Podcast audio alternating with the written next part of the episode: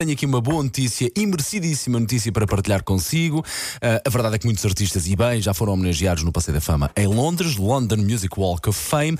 É a vez, e muito bem, em vez de David Bowie ser homenageado, vai ter direito a uma placa, uh, lá está, no ano em que, fazia, que faria 75 anos. Acontece no próximo dia 14 de setembro, uh, véspera da estreia do documentário Moonage Daydream.